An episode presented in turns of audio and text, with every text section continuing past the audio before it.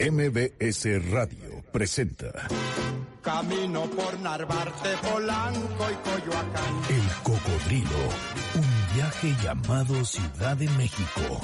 Un recorrido por las historias, personajes, anécdotas y lugares urbanos conducido por Sergio Almazán. Te busco por Guerrero, la Villa y Tizapán, por la colonia obrera y no te puedo hallar. El Cocodrilo comienza su recorrido. Buen viaje.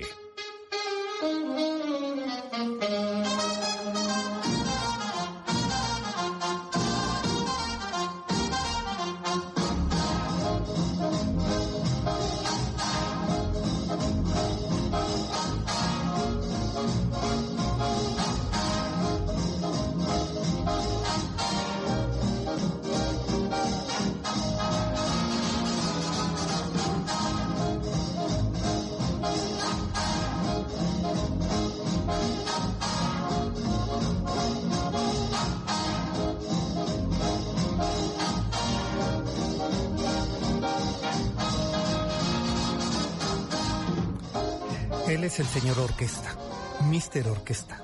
También es conocido como el Mayor Miller. Él es el militar que cree en la música y así forma la orquesta de Glenn Miller en los años 30 como una extensión vital de su quehacer y de su modo de vida. En periodo de posguerra, Alton Glenn Miller puso a bailar a todo Nueva York con sus músicos y él al frente tocando el trombón.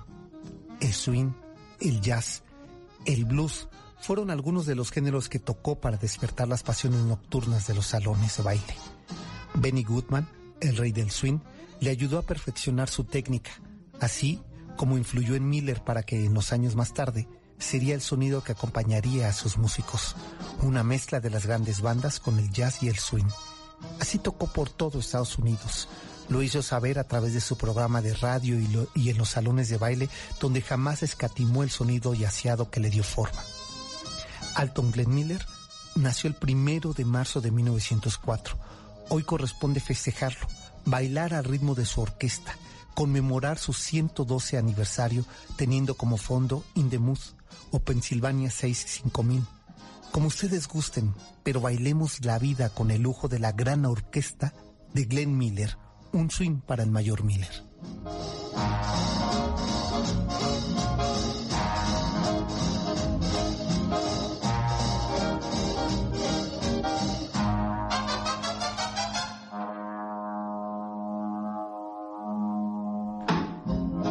Así de esta manera y con este swing que se siente en las piernas, que se siente en el latido del corazón, así los estamos recibiendo a todos ustedes. Gracias por acompañarnos. Esto es MBS 102.5, la frecuencia y el programa es El Cocodrilo, que hoy vamos a viajar por el sur de la Ciudad de México, pero a estos ritmos, si ustedes me lo permiten.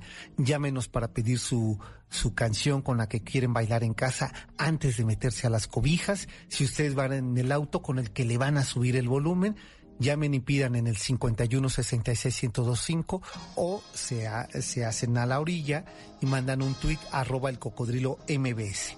Déjenme recibir a este ritmo y con este swing y moviendo los brazos voy a recibir al historiador más broncudo de la radio, al más polémico, al, eh, al historiador que usa guantes de box en lugar de usar una pluma al historiador más coqueto de las redes sociales.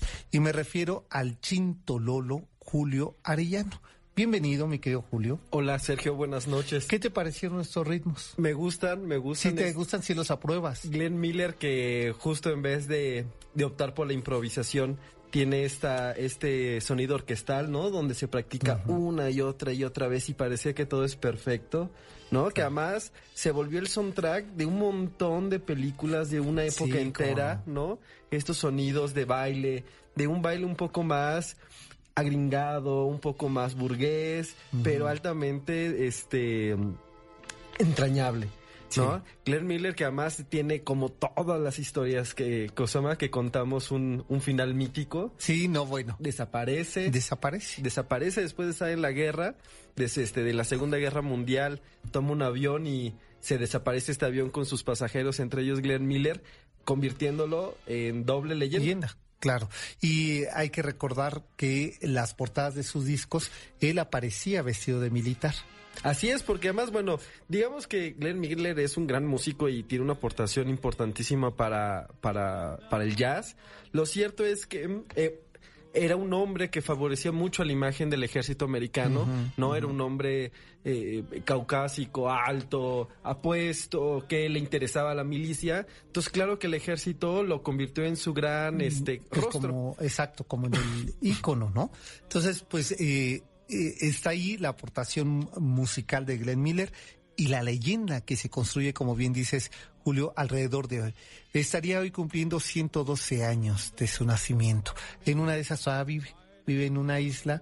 Que es de los mitos, ¿no? Que les encantan eso. Ajá. Hace un par de años ya sacaron la, el, el gobierno británico sacó y rea- reabrió el caso y dicen que eh, había muchas bombas que no, no se utilizaban y que se tenían que tirar desde el cielo en un lugar el específico. Ellos pasaban por este lugar que creían que ya no estaba como utilizándose como basurero este Mm. aéreo y que les cae de arriba una de esas bombas, Bombas. y que caen y que encontraron la caja negra con el número del, del avión. Hay gente que dice que volvieron a planear la, la, la resolución La para que quedara tranquilo, pero bueno, pues al parecer Glenn Migler Pues eh, eh, haya muerto, por supuesto que sí, seguro que sí. quedó en las nubes, está en el aire. Quedó en, en las nubes y está en el imaginario colectivo. No, pues bueno, la noche de hoy, eh, oye, yo le, yo, eh, a ver, ojalá, ojalá que estén sintonizando en el gobierno del DF MBS 102.5. Hoy tuvimos la visita de nuestro jefe de gobierno aquí en cabina. Así es, y bueno, pues desde aquí le hago yo una invitación también a que venga este, que es el programa de, eh, no quiero usar la palabra el mejor, que ya todo el mundo lo usa, pero es el programa que más recorre la Ciudad de México, semana a semana. 145 eh, noches hemos recorrido en los barrios de la ciudad y qué mejor que tenerlo con su representante. Ojalá que le den ganas, que se quede escuchando el programa y diga, pues sí voy a ir a visitarlos para que hablemos de los barrios de esta Ciudad de México. Ya en algún momento le habíamos hecho extensiva la invitación, no nos han respondido todavía desde septiembre, eh, pero bueno, pues aquí reiteramos la invitación al jefe de gobierno del Distrito Federal, bueno, de la Ciudad de México, Platicar de su barrio. Siempre de y ser que como- platiquemos de su barrio, Ha de sí. ser emocionante cómo, cómo convive con la ciudad después de que ahora la ciudad le es todo, ¿no? Exacto. Cómo pasa de ser algo particular a ser todo lo que tienes este en la cabeza. Entonces sería una perspectiva interesante, pero pues mientras tanto nos va a tocar. Pues hoy recorrer un barrio que eh, dice Ricardo Cayuela, Medio polémico, ¿no? no bueno, terrible porque dice no tienen pasado, para no, empezar, es- no tienen eh, patrona. Esos son unos artículos, y ese es solo uno de como cuatro que leí, donde como cierto tirre atención. Sí, no, no, no, no. Después les dice que son los clase medieros que no pudieron. Imagínate un lugar sin pasado. Bueno, eso no existe. Eso puede no ser, existe. Puede ser un pasado que no te guste o que te guste, pero Claro. todos tenemos uno. Un pasado, así es. Y este barrio sí tiene pasado. Vaya que tiene. Y tiene de los más antiguos. Eh, Sí es, y muy complicado, mucho Sí. más este desbordante de lo que siempre hubiéramos pensado. Así es. Bueno, pues estamos hablando de Cuapa, Villacuapa, Cuapeño, la ex hacienda de Cuapa. americanistas. Exacto, americanista. Si son satelucos, apaguen, no, no queremos tensiones. No, no, no, pues al contrario, conozcan este barrio. O mándenos sus mensajes Así guapeños. es. Pues estamos ahora en Calzada del Hueso, que ya después les contaré por qué le llaman así Calzada del Hueso, y Tlalpan. Son todas, ¿no? Es el sur de la Ciudad de México y aquí comienza el recorrido por Cuapa.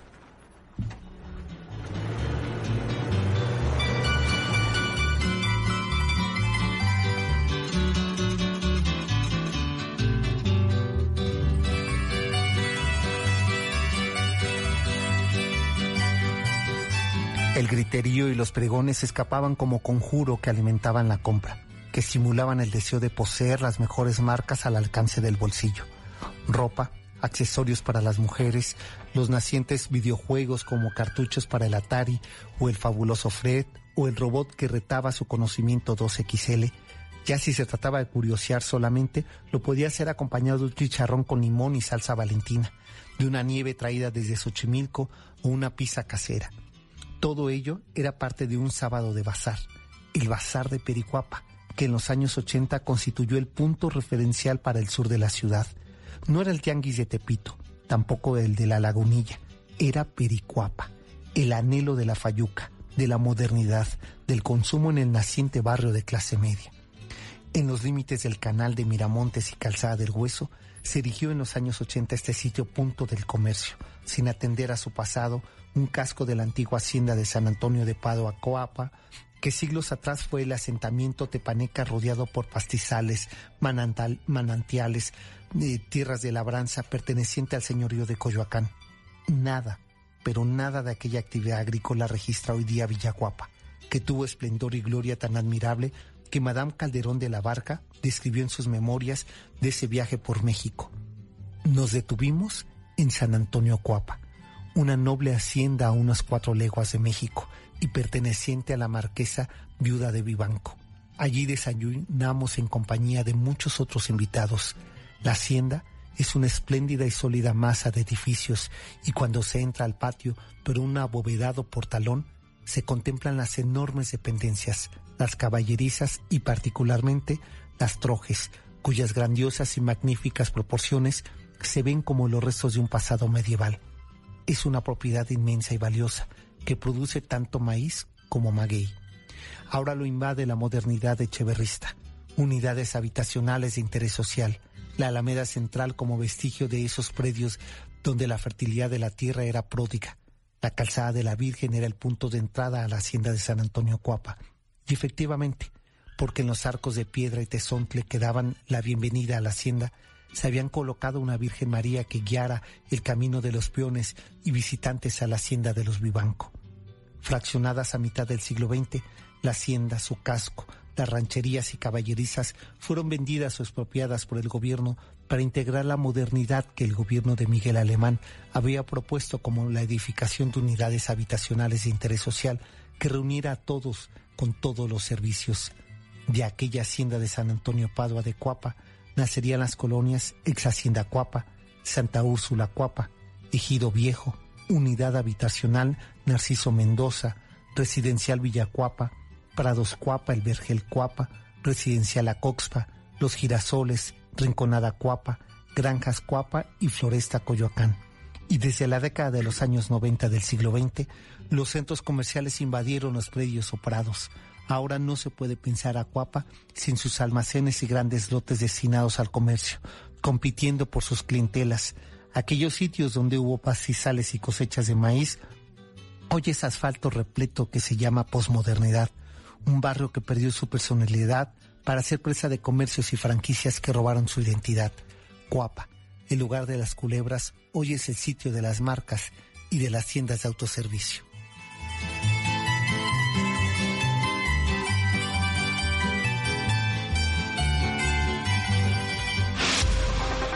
Estás escuchando el podcast de El Cocodrilo, MBS 102.5.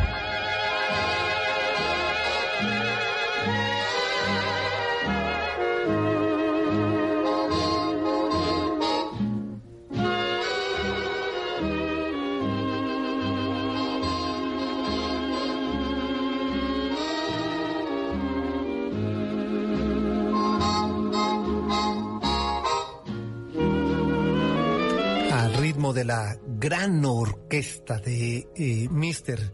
Glenn Miller, pues estamos hoy celebrando su cumpleaños 112 y a ustedes los invitamos a que se comuniquen con nosotros. El 51 66 1025 es nuestra vía de contacto y pueden pedir sus temas, sus canciones de Glenn Miller.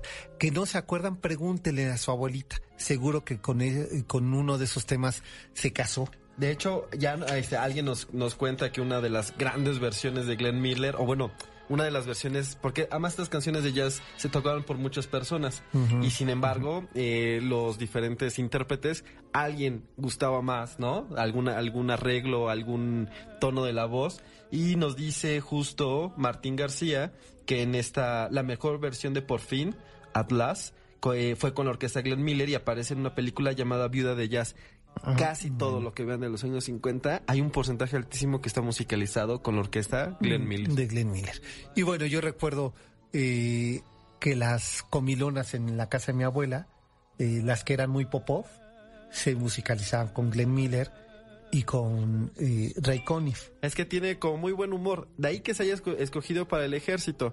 Él era, era, era general por dirigir la orquesta que tenía que entretener a los aliados. Se echó como 800 eh, eh, conciertos en un, en un par de años. Este, digamos que era su, su, su función militar. Y una de las elecciones, no solo por sus apariencias y cualidades, es que producía un, un humor favorable en las orquestas como en nosotros. Así es.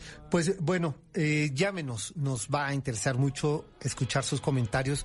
Estamos ahora recorriendo el sur de la Ciudad de México y estamos en eh, Cuapa, por decir un genérico. De frases increíbles de tu crónica, ¿no? Porque en verdad es muy difícil cómo esos lugares tan aglomerados, tan complicados, tienen que tener todavía un gesto de afecto. Porque si los veremos con este tirria odio de los cual leímos, de nada sirve, ¿sabes? No, pues eh, no, en ese sentido pierden eh, valor, pierden vigencia los barrios. Y, porque claro que todos tienen claros oscuros y algunos habrán convertido o o, su proceso de modernización les habrá quitado o robado su encanto y otros se habrán resistido a ese encanto. Y habría que pensar en otros. Es decir, yo entiendo que no vamos a romantizar el tráfico ni las plazas comerciales, aunque no sabemos qué va a pasar en 100 años.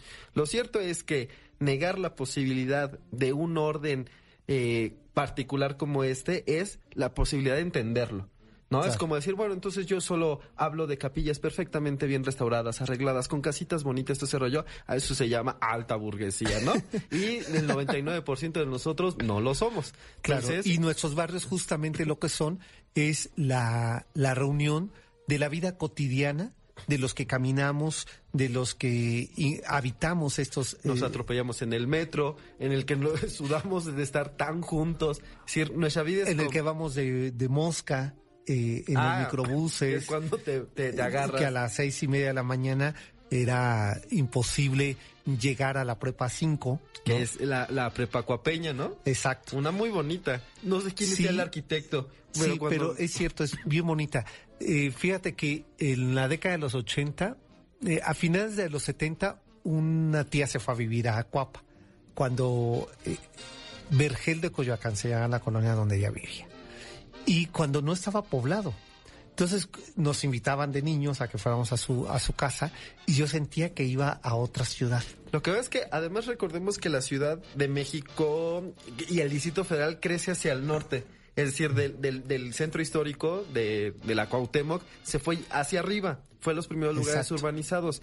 Todos estos lugares como San Agustín de las Cuevas, conocido como Tlalpan, este Coyoacán, este, este Xochimilco, eran entendidos como parte de esta zona urbana, pero no era la ciudad. Y con ello pues ciertos estilos de vidas o servicios.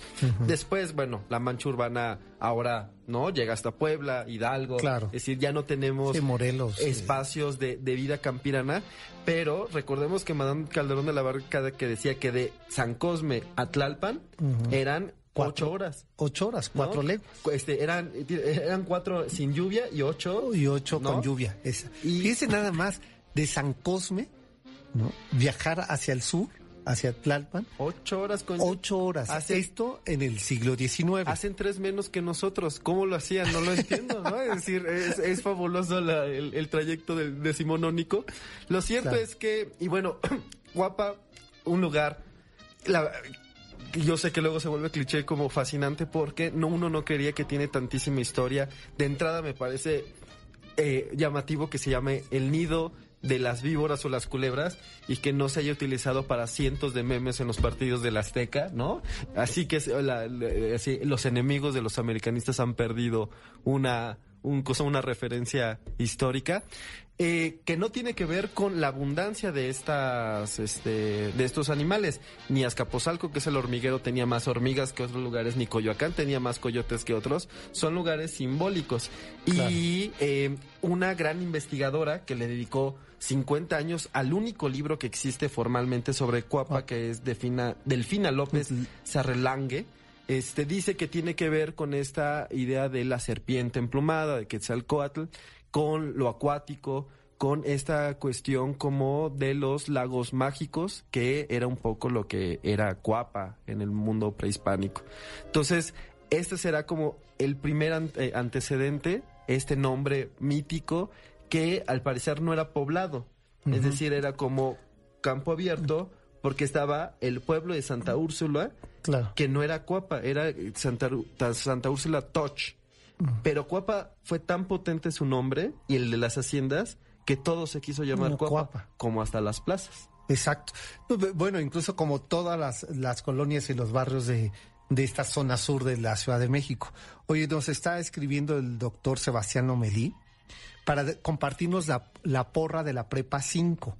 Yo, mi, cuando hice mi solicitud para entrar a la preparatoria en la UNAM, eh, que mi tía vivía muy cerca y que mi primo era muy burro y que mi tía lo que quería es que... ¿Burro de Politécnico o burro de malo? No, burro de poco aplicado. Ah, ok. Entonces dijo, no, hijo, tú inscríbete aquí para que le ayudes a tu... No voy a decir que se llama Hugo Centeno, ¿verdad? No voy a andar yo quemando a mi primo, que era... Saludos al primo. Eh, piedra dura, ¿verdad?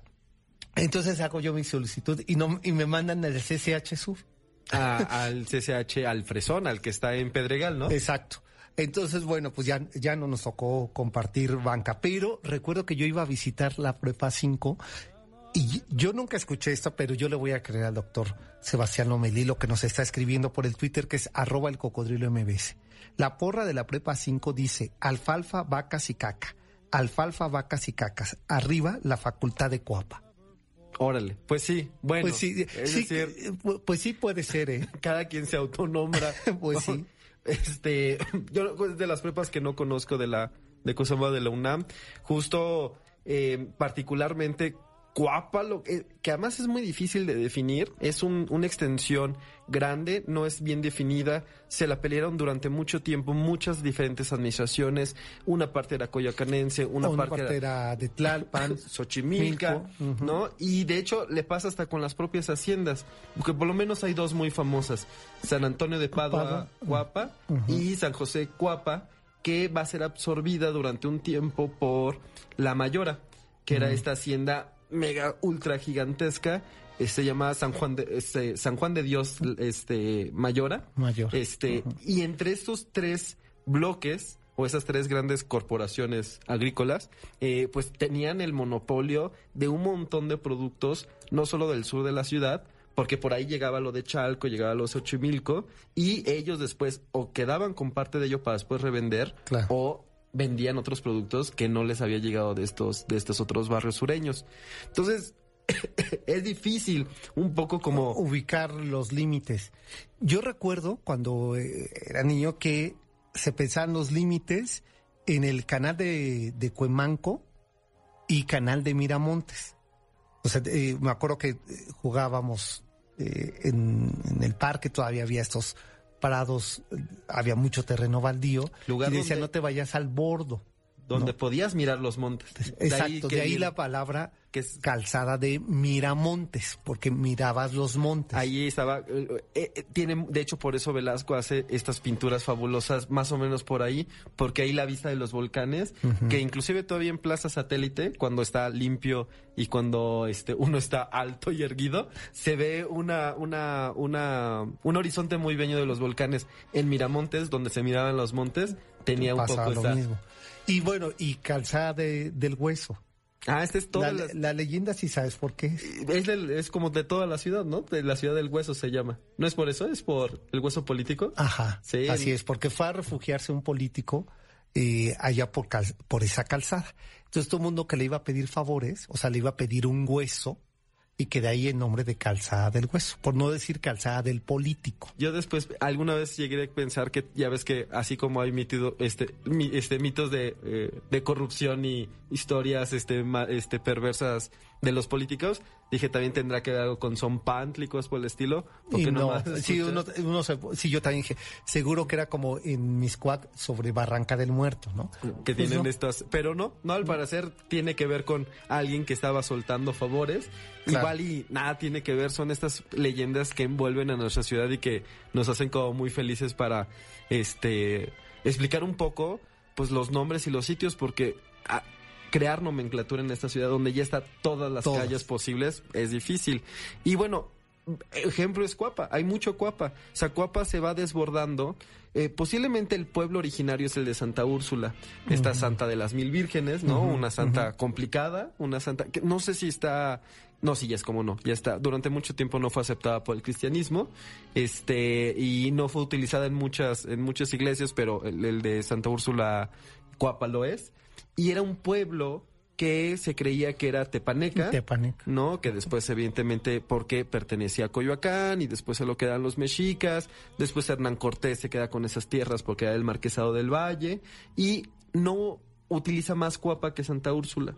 Entonces ahí es cuando empieza la tendencia a nombrar a la, a la región como Cuapa. Cuapa. Y pero Santa Úrsula tiene otros orígenes. Y de hecho, si uno busca en, en, en documentos antiguos Santa Úrsula Touch, sí aparece así. Sí aparece. Pero Santa Úrsula Cuapa, Cuapa. casi nada, de- o nada del siglo XVI o. XVII. Es cierto. Eh, pregunta Jorge Muñoz que ¿qué tianguis fue primero, el de Cuapa o el de Lomas Verdes? El de Cuapa. El de Lomas Verdes es de finales de los 80. Vamos a empezar con las 90. competencias Cuapa satélites. Y tenemos unos regalos que yo les recomiendo a ustedes que no se muevan de la frecuencia de 102.5 MBS. Esto es el cocodrilo y eh, esta noche pues estamos recorriendo Cuapa. Fíjate que me iba a traicionar, iba a decir Huipulco. Bueno, es que están muy cerca. También está muy cerca, Pero- pero, no es. Sí, justo Ya son no es. barrios este primos, pero no, no, el es. mismo. Estamos recorriendo Cuapa y por acá tengo una petición, pero esto va a ser regresando de la pausa, porque además quiero hablar de este enorme compositor mexicano. Volvemos. MBS 102.5, la frecuencia 5166-1025, nuestra vía de contacto y arroba el cocodrilo MBS.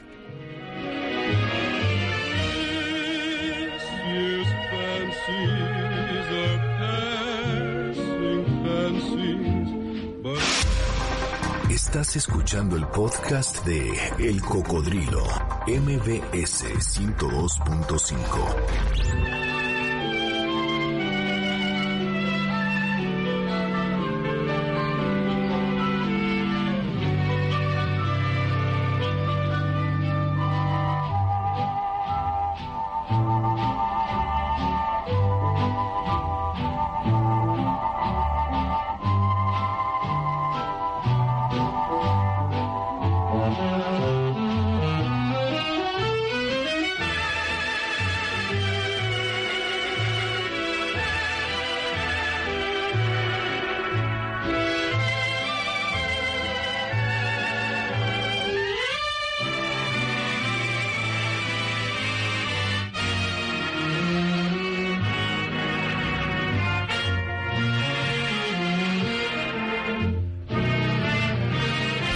oyendo la orquesta de Glenn Miller, pero estamos escuchando el tema de Frenesí. un compositor eh, que eran hermanos, un grupo de hermanos de San Cristóbal de las Casas, los hermanos Domínguez.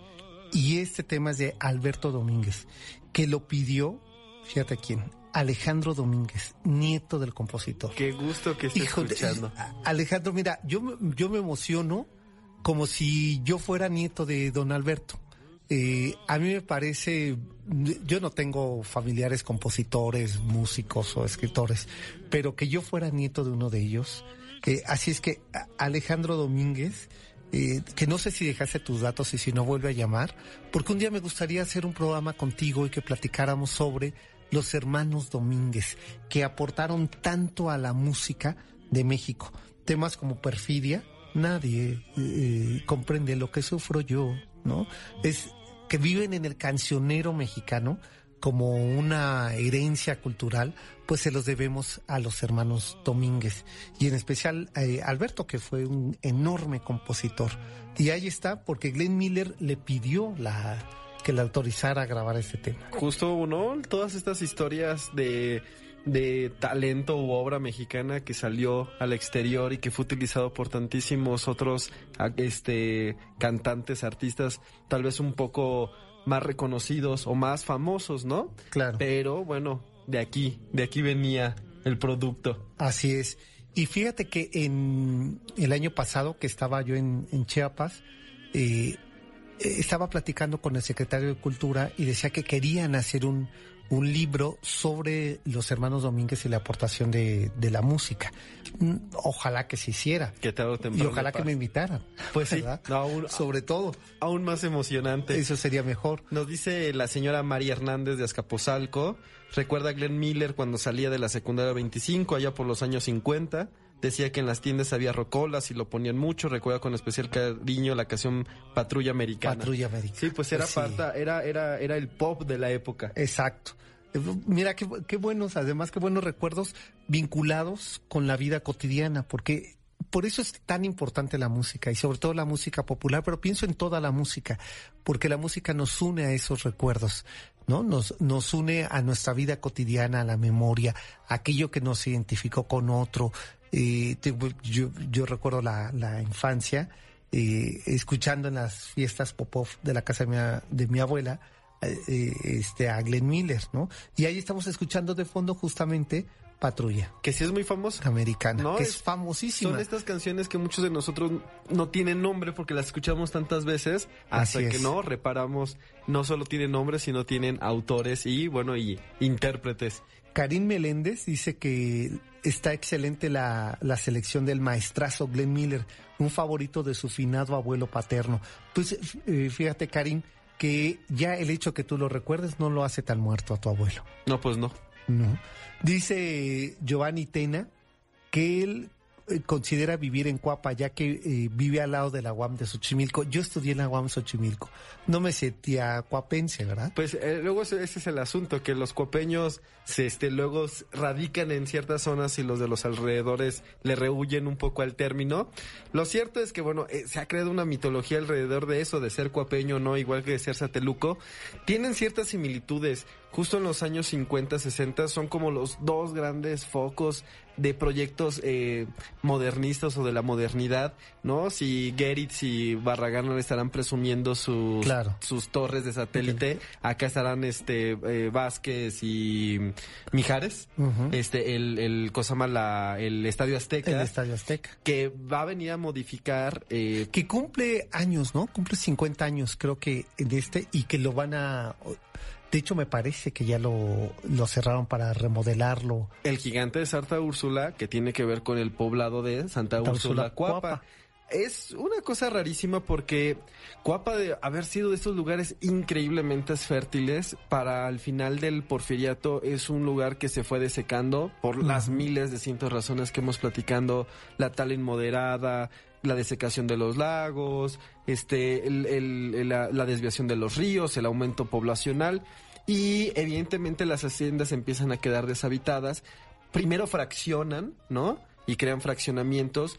Los fraccionamientos no son colonias inicialmente. Los fraccionamientos es un corporativo que vende sus tierras y que decide venderlas para que cierta gente las compran o para sus empleados. De ahí que tengan rejas, de ahí que tengan como calles Claro. privadas y no esta cosa aspiracional californiana que leíamos en uno de los artículos Los de densos, eh, ¿no? Este tiene una lógica, no son fraccionamientos, ya después los fraccionamientos se tendrán que ser como Claro, cualquier otra que colonia. generó, me acuerdo, el, el último regente de la Ciudad de México, eh, que ahora, Óscar Espinosa, ¿no? Óscar Espinosa Villarreal, generó una polémica muy seria en este, sobre todo ahí y en Lindavista, que han sido los lugares donde siguen manteniendo las plumas como eh, dentro de este fraccionamiento, pero que, que en realidad tendrían que ser calles. Sí, porque el tránsito es público, o sea, no se puede cerrar ninguna calle, no importa de quién sea ni para lo que sea. ¿Y sabes quién era vecino de, de Cuapa?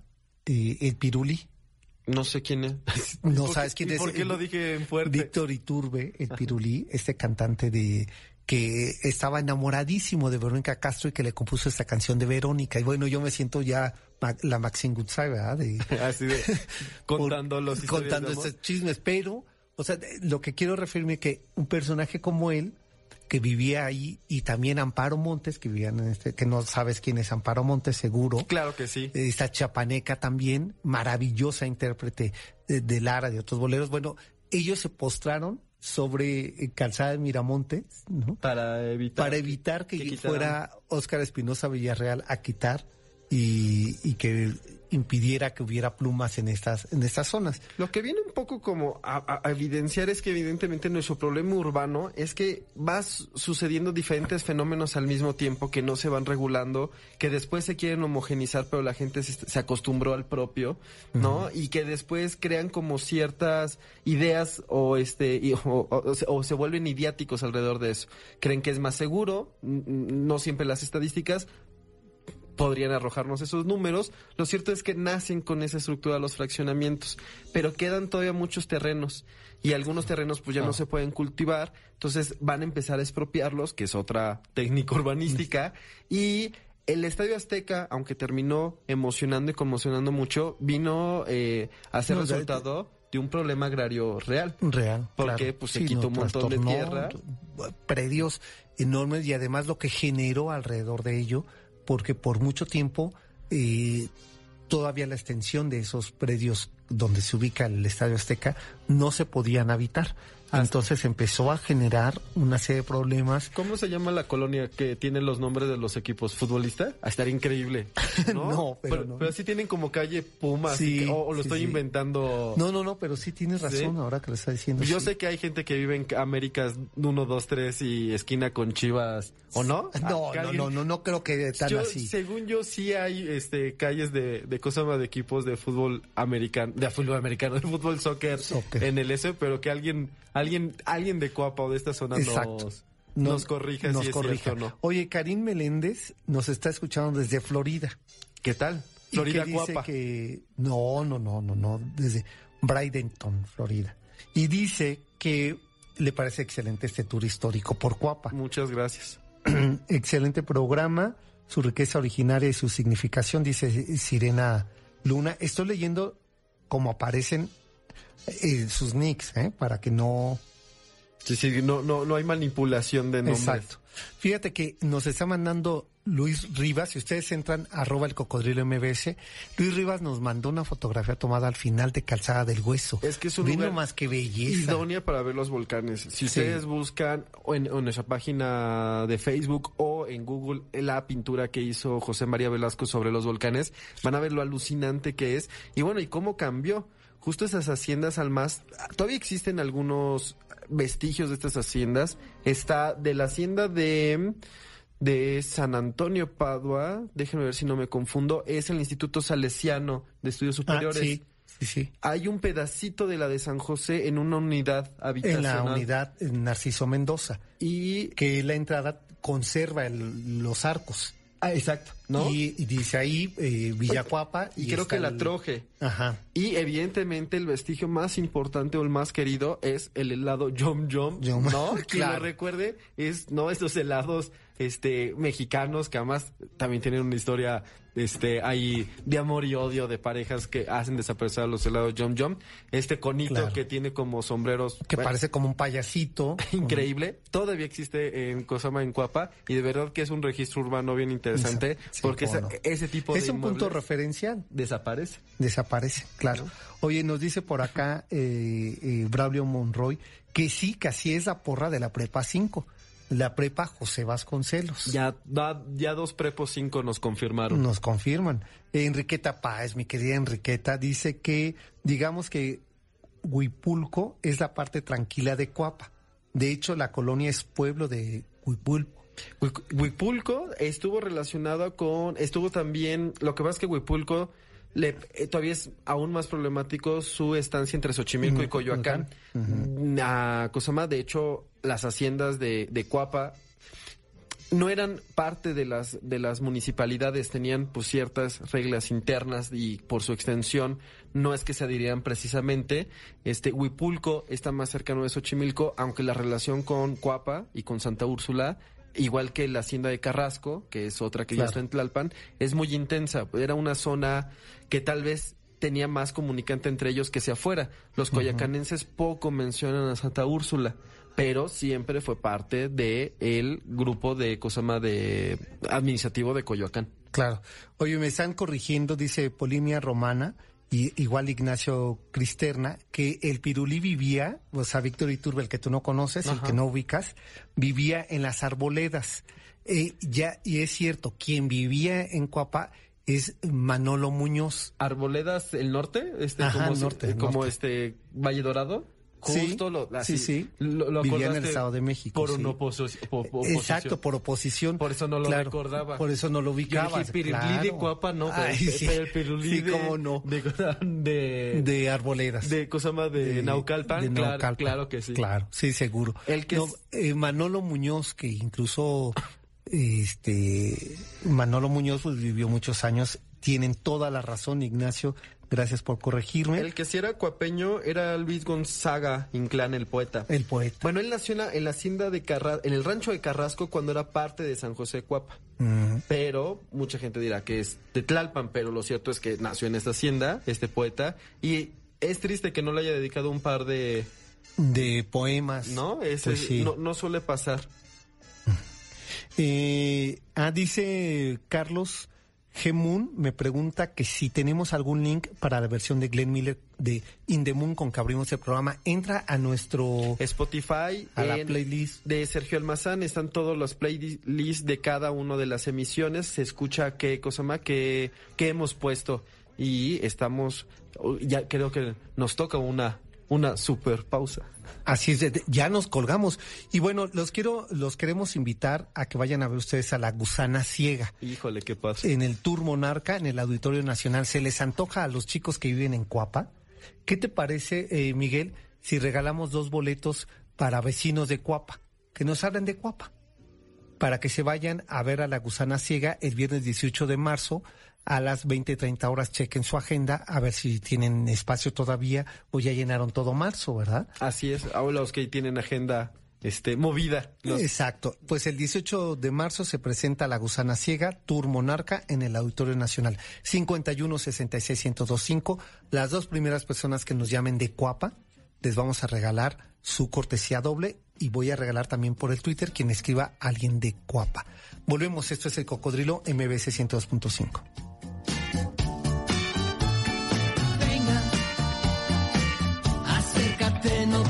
miedo. Estás escuchando el podcast de El Cocodrilo, MBS 102.5.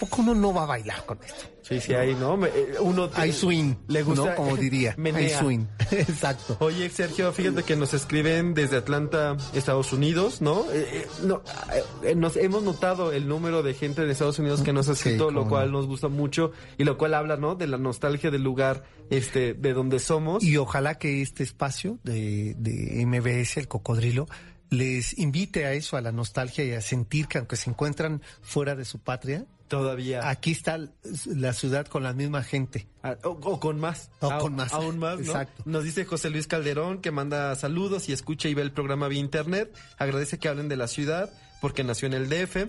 Pregunta que el- si el texto de la semana pasada sobre la Ciudad de México DF es algún libro. Todos los textos son de Sergio. Todas las crónicas que escuchamos todos los días y que son dos, la de inicio y después otra de introducción, son de Sergio. Sergio es un escritor desde hace muchísimo tiempo, eh, hace crónica desde hace mucho tiempo, tiene una novela. Entonces él nos ofrece una crónica semanal. Mira, lo que, exacto, un poco el objetivo de este espacio es que también nos permita que con información que está ahí, Es poder recrearla e invitar a eso, a conocer nuestros barrios. Es decir, pues al final es el ejercicio de la difusión. Absorbemos, interiorizamos, seleccionamos. En el caso de Sergio, ¿no? Lo termina como sublimando en, en un texto. Y bueno, pues es la manera de compartir con ustedes. Pues sí, el, el hallazgo de la memoria de esta ciudad que es amplísima e inacabable. No solo la ciudad, sino su propia memoria. Es, eh, yo me sorprendo justo ahora me quedé con tantas ganas de, de buscar ese libro sobre Cuapa que se llama Ujú, Cuapa, la no. ciénega de la culebra y de las aguas dulces de, de Delfina López. Se dedicó 50 años a hacer A documentar. a documentar. Era una, Sí, una investigadora importantísima de históricas y eh, su proyecto paralelo, porque ella vivía en Cuapa, era hacer este libro que lo hizo sin internet, buscando en cada uno de los archivos, cada uno de los mapas que alguien alguna vez le había contado que aparecía referencias como Cuapa. Lo publicó el Politécnico en 2012. Ha de ser una joya. Yo lo he buscado y no lo he podido conseguir. Pero nomás, y muere sin poder ver el producto acabado. Híjole, que eso sí que es frustrancísimo. Lo único que refleja es el tiempo que uno le puede dedicar a un pedacito de la ciudad Claro. y no acabar. Y no, acaba. Sí, es Quizá haya algunos barrios que te implique o que te lleve a más investigación, a lo mejor otros a menos, pero finalmente la, los barrios de esta ciudad tienen una enorme riqueza histórica, de ahí que no compartía yo con Ricardo Cayuela que dijera que Diga- Coapan no tenía pasado. digamos que de inicio, bueno, de pasado es una ley física, ¿no? Es decir, todo tiene pasado. Todo tiene pasado. Ahora, en términos sociales, humanísticos del pensamiento, en verdad tiene historia, ¿no? Lo interesante es cómo se se transforma de una manera tan radical como de haber sido parte del Marquesado del Valle a pasar a ser de las haciendas más grandes, más suntuosas, más pintadas, más narradas, ¿no? Este, este hombre francés que le da el nombre de la ciudad de los palacios, que uno cree que es de Humboldt, pero es de este francés que siempre olvidó su nombre, hace también una narración bastante extensa de la hacienda de Cuapa. Es decir, información hay, ¿no? Y lo que pasa es que ahora nosotros vivimos con otra realidad que también hay que ver cómo lo registramos, porque en 100 años nos va a preguntar que de dónde salió tanto edificio llamado este supermercado no, ¿cómo se llaman? Este plazas comerciales. o malls Porque además esa plaza, ese, Claro. ese tianguis de, de, de, de Pericuapa. tú nos contarás, Sergio, es uno de los primeritos Es de los pioneros. sí. tenía esta necesidad, la gente se acercaba a vender casi de todo. Bueno, ese tema que nunca tocaremos aquí de Flans, el de Bazar, Ajá. me enamoré de, está dedicado al Bazar de Pericuapa. sí. de verdad, eso es una gran anécdota. John Johnny Flans, ya Eh, me voy a hacer un, un corazón guapa. Bueno, fueron a cantarlo ahí. Imagínate lo que fue en esa e- época de los 80, ver a, a estas tres flacas, flacas cantando y dedicándolo al, al Bazar de Pericuapa. Porque además eran unos predios irregulares, la gente que había establecido su, los sábados del Bazar de Pericuapa, y pues un poco a la malagueña, se habían y entonces llegaba la policía, quitaban los puestos. Y ellas en esa solidaridad, eh, no sé si alguna de ellas vivía por allí, no lo sé, es que, Sí tienen cara de copeños. lo, ¿sabes quiénes sí vivían ahí? No, pero es que tampoco los, los cachunes. Ah, ¿cómo no? Los, ¿Pero todos? No, sé si todos, algunos. pero yo que trabajaba en un puesto de, de ropa, que vendía pantalones Parigi, Pierre Cardán, Oscar de la Renta, Sergio Valente. Así traía esa- eh, este, ahí, en de esos, eh, llegó a comprar eh, este, el que hacía de Calixto, que por cierto ya no vive, ¿no? No, desde hace un rato. Eh, y también a este gordito, que, eh, eh, ¿cómo se llama? Que él sí sigue haciendo teatro musical. Eh, ¿Se acuerda? Gerardo, Gerardo algo, ¿no? De cachún cachún. De. Cachún Cachún. De eso sí lo veía. Y, y también eh, este al, a esta la hija de Pilar Pellicer, Ariadne Pellicer, Ariadne Así Pellicer. Carlos Pellicer. no, No, este, no, no. Pero Ese es el tío, ¿no? Carlos Pellicer, tío de... son, son de esta familia Sí, de sí, artistas. de artistas. Pero fíjate cómo esos fenómenos tarde o temprano van a querer ser estudiados y no vamos a tener información porque nos parecía Claro. eh, Intrascendente. molesto, este, eh, cargado. Es decir, mirar así nuestra realidad es dejar unos registros terribles o incomprensibles de por qué pasaron. Son densos y la, la, la glorieta de, de vaqueritos para mí es el origen de la palabra tráfico. Yo me acuerdo Claro. que, que siempre decían que en la glorieta de Va- vaqueritos estaba imposible. Yo no sabía dónde bueno, era. que había dos almacenes, ¿se acuerdan? El sol y, ¿Y la luna? Y la luna. Todavía... Es- eh, ese es eh, Huipilco, ya, Huipulco, ¿no? Eso es- no, esa no? es la entrada, no, no, sí, no. porque ahí esa está, es la glorieta de ahí está el tren- ligero de Huipulco. Ah, bueno, sí, tienes razón, pero, Pero- esa era la entrada para... Y me acuerdo tanto de eso que eh, íbamos... ¿Y sabes por qué se llamaban así? Almacenes El Sol, porque era de día, que era como una vinatería, y la luna porque estaba abierta en la noche. Así, ingeniosos. Inge- nomás con un ingenio. Ingenio. Era el mismo dueño y hoy está ahí un Electra. ¿Y que la luna? Electra, la uno, luna. de, ¿Uno de los dos sobrevive? No, ninguno. Ninguno, ya ninguno. Yo todavía tenía esperanza ahora que lo recorrí de encontrarme alguno de ellos.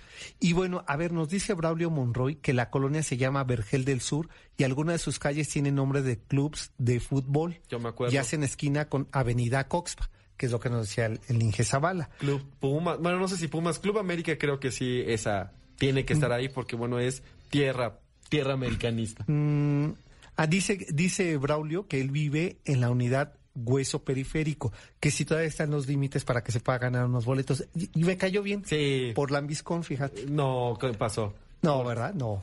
Dice que es coapeña de nacimiento. Les agradece su programa de hoy, que le encantó. Dice Mamo Ortiz. Pues la verdad es que lo que hay que hacer es que hay que, hay que aprender a, a querer y a entender nuestra complejidad. Odiar nuestra ciudad no nos lleva a nada. No. Nunca. Y la generalidad de la Ciudad de México, los del sur, los de... No, pues hay que ponerle la lupa. No hay que romantizar. Yo entiendo que yo, yo no, no tendría la capacidad de decir, oh, qué bello tráfico este día, que estoy atorado. Sé que todavía no lo puedo hacer, tal vez algún día alguien lo hará, digamos, pero esta, esta tirria por el consumo, por el exceso, tiene que ser pensado más que Claro. Eh, dice que Selbor también en el parque. Ah, bueno, eso nos está diciendo Humberto. Ya nos tenemos que ir, ¿verdad? Estamos anadicísimas. Y ahorita que me pase el nombre de ganadores, no sé cuántos tenga ya Miguel. Aquí voy a regalar dos. Y dos Miguel allá, y ya con eso se nos saca. Y son dobles, ¿eh? Para que se vayan ustedes acompañados. Y que nos cuenten después cómo les fue, cómo les va a estos eventos a los que, ¿cómo se llama? Con los que podemos este, compartir. Compartir, a ver claro. qué tal la gusana ciega en el Auditorio Nacional. ¿A ti se te antoja? A mí me gusta la gusana Así, ciega. o sea, tú eres de los que todavía van y brincan en el asiento y no dejan ver al de atrás. Nunca brinqué y ahora yo creo que menos, pero sí movería la cabeza de manera con ritmo. Ah, bueno. Dice Humberto Jacome que eh, menciona el nombre de Delfina López como una de las personas que escribe un libro referente a Cuapa. ¿Pueden mencionar el nombre completo y la editorial? Es que el libro no... Esta, lo editó el Politécnico. Delfina López es una historiadora, se llama Delfina López Sarra, Sarre Lange.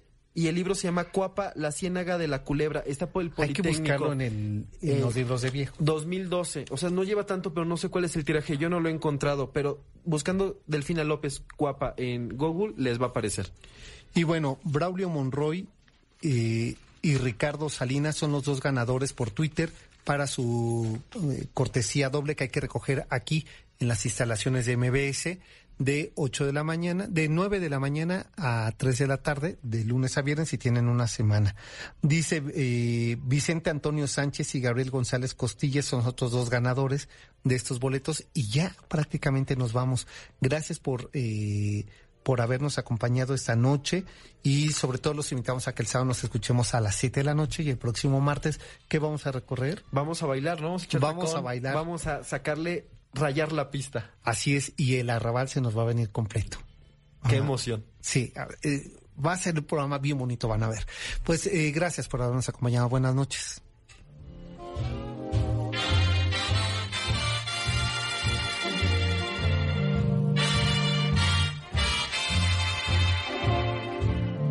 MBS Radio presentó Camino por Narvarte, Polanco y Coyoacán. El Cocodrilo. Un viaje llamado Ciudad de México. Te esperamos la próxima semana.